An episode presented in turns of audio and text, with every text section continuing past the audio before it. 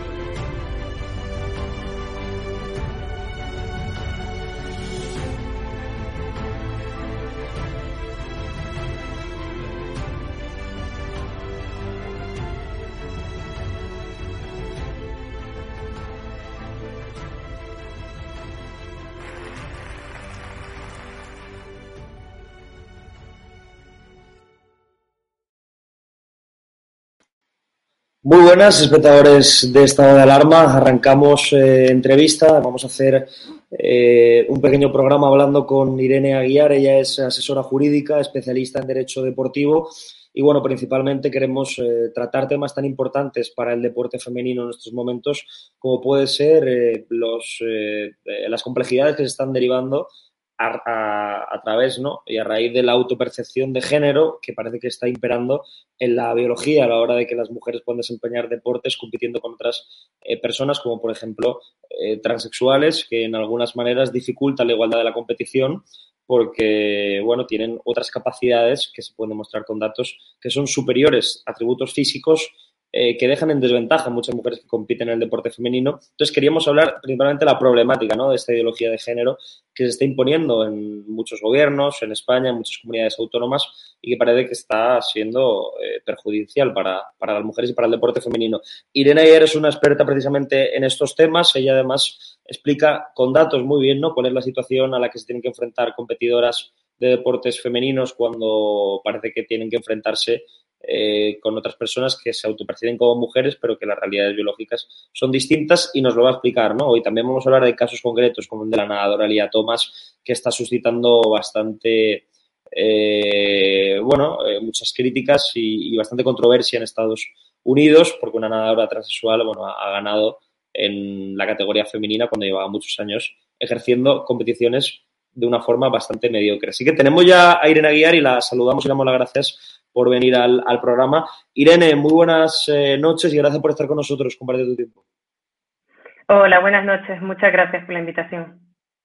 Quería preguntarte como experta ¿no? en estos momentos, ¿cuál es tu percepción, tu sensación eh, acerca del deporte femenino? ¿Cuáles crees que son los problemas, ¿no? como profesional que te dedicas a ello, que ahora mismo envuelven al, deporte femenino o lo amenazan? ¿Qué estás viendo tú ¿no? que, parece que, te, que te crea una sensación de, pensar que en algunos casos ¿no? las mujeres en el deporte están, están amenazadas. Bueno, ahora tenemos un problema que es el que has introducido tú, Vito, que es que, bueno, eh, en el deporte dividimos categorías, pero lo dividimos con base en criterios objetivos y, de muy diverso tipo. La gente piensa en el sexo, pero no dividimos solo por el sexo, dividimos por edad, dividimos también por peso según el deporte, en deportes como alterofilia o taekwondo, dividimos también por discapacidades. En los deportes para personas con discapacidad hay unas clasificaciones muy, muy detalladas. Y dividimos también por el sexo. Y esta división no es por gusto, es porque tenemos cuerpos diferentes. Pero cuando digo diferentes es radicalmente diferentes. Y bueno, esto determina que los hombres son más rápidos, son más fuertes, son más grandes. Hay muchas características diferentes que les dan una ventaja en el deporte. ¿Dónde viene el problema? Pues viene cuando hay personas que dicen sentirse del sexo contrario a su sexo biológico y que quieren participar conforme a ese sexo que ellos dicen sentir, en lugar de eh, ese sexo biológico que de verdad tienen. Ahí llega el problema. Y se han ido adoptando regulaciones que lo han ido permitiendo. Y eso es un problema para las mujeres que están en desventaja de quien biológicamente es un hombre. Claro, aquí lo que te quería preguntar yo es que eh, más allá de, por ejemplo, la autopercepción o los sentimientos o no el género del que se pueda sentir cada persona, que realmente es respetable, yo realmente por lo que te quiero preguntar es por eso, porque hay datos científicos, ¿no? Que son, van más allá de los, de los sentimientos y las sensaciones que desmontan un poco este proceso, ¿no? De incorporar a hombres biológicos en deportes, en deportes femeninos, ¿no? No, es algo que, digan sin, sin datos, es algo que se puede mostrar, ¿verdad? Ah, efectivamente, es que los hombres son entre un 20 y un 40%, tienen una masa mayor, entre un 20 y un 40%, tienen entre un 30 y un 40% más de masa muscular, un 30% menos de masa grasa, más altura, mayor densidad muscular y ósea, una estructura ósea diferente, tienen los hombros y el tórax más ancho, la pelvis más estrecha, esto determina un ángulo diferente en la pierna, lo cual les da también una ventaja en movimientos de velocidad como corriendo o en ciclismo, tienen corazón y pulmones más grandes, una capacidad cardiorrespiratoria entre un 25 y un 50% mayor, y podría seguir, porque la lista es más larga. Y todo eso determina que son entre un 10-15% más rápidos, entre un 50 y un 100% más fuertes, según si hablamos de tren superior o tren inferior, eh, eh, eh, da esas, ventajas que determina una ventaja deportiva. Y se ha calculado, porque esto se ha estudiado. Y se ha determinado que esta ventaja oscila entre un 10-13% en deportes como natación, remo o correr, pero que alcanza hasta más de un 160% en puñetazos. Eh, Irene, tú que estás metida en este mundo y que conoces a muchas deportistas eh, que realizan pues, eh, competiciones femeninas, realmente hay, hay un cierto problema en, en, este aspecto, me refiero, es hay, cierto malestar entre las deportistas porque hay gente que dice que es un problema menor, o sea, que la gente no habla de ello, pero lo cierto es que yo sí que he escuchado que hay muchas deportistas que denuncian principalmente eso, ¿no? La introvisión de eh, hombres biológicos, aunque se autoperciban como mujeres, en el deporte y que esto les perjudica, ¿no? Porque eh, en cierta parte, si esto lo denuncias, por ejemplo, a algunas entrenadoras se les ha dicho que son transfobas o, que, son homófobas, no sé, no sé a ti qué te parece. Eh, ¿hay, hay, ¿Hay ese malestar entre las deportistas? Por supuesto, es que para nada esto es un problema menor, esto es un problema de una entidad bastante importante. Lo que pasa es que está transcurriendo en algunos casos con un perfil mediático bastante bajo, es decir, conocemos todos el caso de Lía Thomas, pero es que esto está pasando en España. Esto está pasando en España porque tenemos 10 comunidades autónomas que tienen en sus leyes transautonómicas establecido que se debe competir conforme al sexo sentido en lugar del sexo biológico. Y hay casos en España. Lo que sucede es que no son casos tan llamativos como el de Lía Thomas suceden quizás en deportes de equipo, donde esa ventaja sigue existiendo, pero se diluye mucho más. Eh, no ha habido ese cambio de ranking, por ejemplo, porque el día Thomas, claro, es muy llamativo porque está ganando competiciones y rompiendo récords. Sin embargo, cuando eh, esa persona de sexo biológico masculino está en un equipo femenino, esa ventaja pasa mucho más desapercibida porque es una persona más en el equipo, pero pasa aquí. Pues si te parece, eh, me gustaría que nuestra audiencia viera Em, la interpelación, las declaraciones que hiciste recientemente en el Congreso de los Diputados. Es un vídeo que ya conoce mucha gente que se ha hecho viral explicando eh, al final, desde tu punto de vista de experta en el deporte, eh, cuáles son las consecuencias ¿no? Eh, que bueno, provocan que esta intromisión de la ideología de género en algo como el deporte tú decías que, bueno, destruye este deporte femenino, que los sentimientos y la autopercepción no alteran esa realidad biológica que sí que permanece. Entonces, vamos a ponerlo y, también eh, que opine la, audiencia. Ya lo comentamos. Es... El proyecto de ley del deporte pudiera afectar al deporte femenino. Es que ya tenemos en España, es que está pasando aquí tenemos ahora mismo 10 comunidades autónomas cuyas leyes trans establecen que se debe competir conforme al sexo sentido en lugar del sexo biológico. Ya tenemos 10 comunidades autónomas y dos comunidades autónomas que están en camino más, eh, que son el País Vasco, que ya tiene su ley trans, pero está eh, buscando modificarla, y Castilla-La Mancha, y que pretenden también introducir modificaciones en, este sentido, de que se compite conforme al sexo sentido en lugar del sexo biológico. Em, como digo, la ley del deporte debería entrar en esto porque es una cuestión deportiva. En lugar de que sean leyes sectoriales las que se introducen. Y diré más, estas leyes se han introducido sin estudiar la cuestión. Em, he solicitado los informes que se han llevado a cabo para evaluar el impacto en el deporte femenino y me he llevado la sorpresa de que por el momento la cifra asciende a cero estudios respecto de la afectación del deporte femenino. Y es que la cuestión eh, eh, eh, es más compleja de, lo que puede parecer. Es que no es que solo eh, se diga que es que se permita a personas trans competir en su sexo sentido. Es que se dice que cualquier persona puede competir conforme a su sexo sentido, sin ningún tipo de limitación. Y, esto afecta sea trans o no sea trans. ¿Qué habría que hacer? Habría que abordarlo. Irene, ¿es cierto que no hay ningún estudio que avale esta tesis? Así es, no hay ningún estudio. Puede parecer sorprendente, pero esta es la situación con la que me he encontrado. ¿Y qué es lo que te cuentan las autoridades, los expertos también, cuando tú, por ejemplo, produces este discurso en el Congreso de los Diputados, tú dices que hay que hacer algo eh, para abordar el, asunto, pero ¿qué es lo que propones? Eh, no sé si tienes alguna idea clara de lo que se podría hacer para acabar con estas desigualdades, eliminar esta ley trans o decirle a estas comunidades autónomas que dejen de imponer este tipo de leyes que influyen en el deporte. No sé, no sé si tienes algún tipo de solución en mente. Sí, vamos a ver. Recientemente ha eh, sido conocido que hay una propuesta de informe del Consejo General del Poder Judicial a ese proyecto de ley trans y una de las críticas que hace en esa propuesta es el uso de estas leyes transversales que afectan a muchos otros sectores. Es decir, se promulga una ley trans que resulta que afecta a deporte, a educación, a sanidad, a, muchos sectores diferentes. Y eso es un problema. ¿Qué es lo que ha ido sucediendo en estas comunidades autónomas que se han dictado estas leyes trans transversales, a su vez, valga la redundancia, eh, que afectan a todos esos sectores? Uno de ellos es el deporte. Y nunca se estudió cómo afectaba el deporte, como tampoco probablemente se estudiaría cómo afectaría a otros ámbitos. ¿Qué es lo que hay que hacer? Eh, yo, esta, este vídeo es un fragmento de la comparecencia que hice en Comisión de Cultura y Deportes para informar sobre el proyecto de ley del deporte que estamos ahora mismo eh, se está tramitando en el Congreso. Yo lo que estoy solicitando es que esto se aborde desde el deporte. El problema aquí es que desde el deporte se está mirando para otro lado y mientras se mira para otro lado son otras leyes, leyes trans, las que están entrando a regularlo sin estudiar cómo afecta el deporte. Entonces, esto es una cuestión deportiva se debe regular desde el deporte y se debe regular, regular con valentía y con rigor científico y jurídico, no desde las creencias o los sentimientos. ¿Y qué es lo que nos dice el rigor científico? Lo que nos dice es que hay esas diferencias entre hombres y mujeres, que esas diferencias no desaparecen con la autoidentificación, en el caso de los hombres, con la autoidentificación como mujer, con su identidad de género, y que tampoco desaparecen con ningún tipo de tratamiento de supresión de testosterona, que es lo que se ha estado manejando. Entonces, en mi opinión, si lo que se quiere es promover y proteger el deporte femenino, se deben mantener las categorías segregadas por sexo. Para mí esto se resume en una sola cuestión, que ¿hay diferencias o no hay diferencias entre hombres y mujeres? Porque si la respuesta es no, competimos todos juntos. Pero si la respuesta es sí, hay que mantener esas categorías segregadas por sexo y, por supuesto, respetarlas.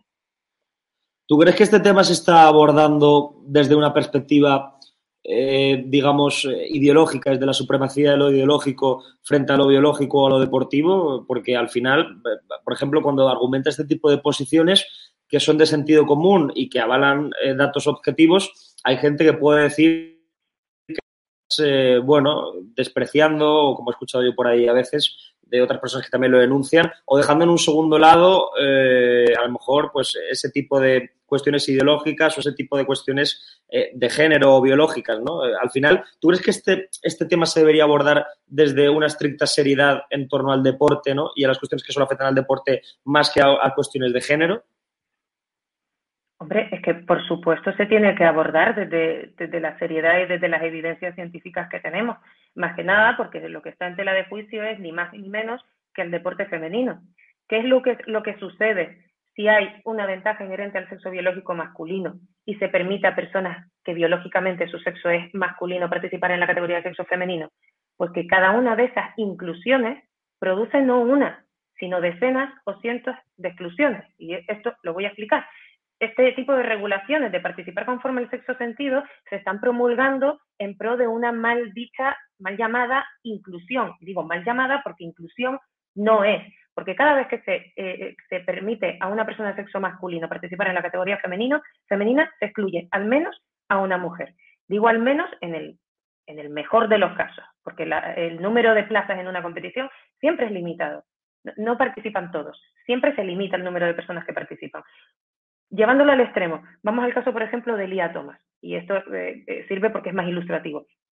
Cuando Lía Thomas rompe un récord, fíjate todas las exclusiones que se producen. Es que se excluye a una mujer de ostentar el récord, se excluye a una mujer de ganar la competición, se excluye a una mujer del podio, se excluye a una mujer de acceder a otra competición, porque los primeros puestos siempre dan acceso a otras competiciones se excluye a cada una de las mujeres que participó en esa competición de su posición en la clasificación y se excluye además a una mujer de haber participado. Esto multiplícalo por todas las veces en que Lía Thomas participa en una competición. Y es que esto tiene consecuencias mucho más allá de simplemente, bueno, pues ese día no ha jugado. No, no, no. Es que de la posición en la clasificación nada más dependen cosas tan importantes como lo es el sustento de las deportistas, porque de ahí accede a becas, de ahí accede a patrocinios de ahí accede a mejores salarios. En fin, eh, entonces eh, la gravedad del asunto yo creo que es evidente. Ahora hablamos del caso Lía Thomas, pero antes quería eh, poner por aquí algunas noticias o algunas imágenes que me han llegado, por ejemplo, de otros países. Como por ejemplo, esta foto, esta chica dice Girls Sports for Girls Only. se ha criticado mucho, pero es algo evidente, ¿no? O sea, estamos en una situación en la cual hay mujeres que se sienten discriminadas eh, al ver eh, pues que hay hombres biológicos, ¿no? Pero que realmente son, mujeres, se respeta como mujeres porque, en fin, se puede adquirir ese género, pero que, pero que claro, eh, se, sienten, sienten que sus derechos están siendo vulnerados. Entonces, por imágenes como esta, se ha criticado a, mujeres que dicen que son transfobas y las, les insultan y dicen que no respetan a las otras personas. ¿Qué te parece a ti esta crítica? Ese es el problema en el que nos estamos encontrando y una de las razones que, son la, justificación de por qué, que se pregunta a la gente, por qué las atletas no, las deportistas no están alzando la voz. Es que hay miedo a la cancelación, porque esto está pasando. Yo cuando hablo de esto, yo estoy recibiendo mucho odio. Recibo también muchísimo apoyo, pero he recibido este tipo de insultos. Me llaman transfoba. Pero es que esto no, eh, la transfobia es el odio o aversión a las personas trans y esto no se trata de odio o aversión a las personas trans. A mayores, eh, el problema aquí no es con la participación de personas trans en la categoría femenina, es con la participación de personas de sexo masculino en la categoría femenina, sean o no sean trans. El que sean trans es lo de menos. De hecho, si esto fuera cosa de transfobia, habría también problemas con la participación de hombres trans, que son personas de sexo biológico femenino. Sin embargo, son perfectamente bienvenidas, ya no solo en la categoría femenina, también en la categoría masculina, porque como estas personas no tienen una ventaja, en sí no supone un problema que participen en la categoría masculina, ¿no? Pero es que eh, también se está planteando pues, que el hecho de que participen conforme a su sexo biológico cuando este no coincide con su identidad de género, pues sea vulnerar sus derechos. Pero lo cierto es que muchísimas personas trans se quedan en su categoría de sexo biológico sin ningún tipo de problema. Normalmente son hombres trans. ¿Por qué? porque su rendimiento no les da para acceder a la categoría masculina. Pero se quedan en la categoría femenina y no pasa nada. Se les trata con su identidad sentida, su nombre deseado, se les trata como hombre trans, pero compiten en la categoría de sexo biológico femenino. Hay mucho miedo a decir nada porque eh, la gente es, cancelada por decir estas cosas y a mí, bueno, no me importa eh, hablar por las deportistas, pero las deportistas sí que tienen mucho que perder, porque está en juego ni más ni menos que sus carreras deportivas. La cancelación les puede hacer mucho daño, no solo a la carrera deportiva, también a sus patrocinios, por ejemplo. El caso que hablábamos, el de Lía Thomas, al final ha servido un poco para que este problema alcance eh, bueno, un nivel mediático mucho superior y que la gente se empiece a dar cuenta de eso porque ha sido muy escandaloso, pero como tú decías, no es el primer caso que hay, ni mucho menos, y tampoco será el último. Pero entonces quiero, quiero hablar sobre eso porque eh, eh, Will Thomas, que era como se, se conocía antes al, deportista, bueno, muchos medios de comunicación y además los datos de, sus competiciones evidencian que era un hombre mediocre, por ejemplo, en, las 500 yardas, que ahora es que tiene el récord en Estados Unidos en natación. Eh, y ahora bate todos los récords. Cuando competía con hombres no era el mejor, ni mucho menos. Ahora bate todos los récords en estilo libre de 200 metros y de 500 metros. Entonces, bueno, sus, sus competidoras, digamos que sus rivales ¿no? en, la natación se han quedado un tanto insatisfechas, ¿no? Y, y, y renuncia a felicitarle y todo ello porque creen que evidentemente hay una discriminación. Eh, ¿A ti qué te parece este caso, Irene? Te quería preguntar en, en concreto y, y, si crees que ha servido para que, bueno, esta lucha de los deportistas se visibilice y la gente pueda ser consciente de lo que está ocurriendo realmente. Lamentablemente ha hecho falta este caso para que se haga un poco de, ruido, de conciencia con esto y que la gente se dé cuenta de lo que está pasando, porque esto es algo que llevamos eh, determinadas personas advirtiendo desde hace años, porque esto viene desde hace años, y ha hecho falta este tipo de caso, que, sea muy visible esa ventaja para que, bueno, pues que salte a los medios y que la gente se preocupe de verdad y que lo vea. Porque, como he comentado, otro tipo de casos que transcurren en deportes de equipo, esa ventaja no es tan visible porque no se mide. Es decir, mm, sí podemos medir, por ejemplo, como se han medido en estos estudios, pues por ejemplo, que la fuerza de puñetazos en los hombres es un 160% mayor, esto afecta también deportes de equipo, pues por ejemplo, voleibol. Tienen ventaja en el saque que necesita esa potencia. Más deportes en rugby, que hay mucho contacto, y de hecho la Federación Internacional ha prohibido la participación de personas que hayan pasado por la vuelta masculina en la categoría femenina. Es decir, en los deportes de equipo también es medible, pero no es tan visible porque no hay esas marcas, pues como las hay en natación, que tú tardas X tiempo y ya está. Entonces, dentro de lo mala que es la situación del caso Lía Thomas por las grandes injusticias que se están produciendo, sí es cierto que ha venido bien un poco para crear conciencia sobre este problema.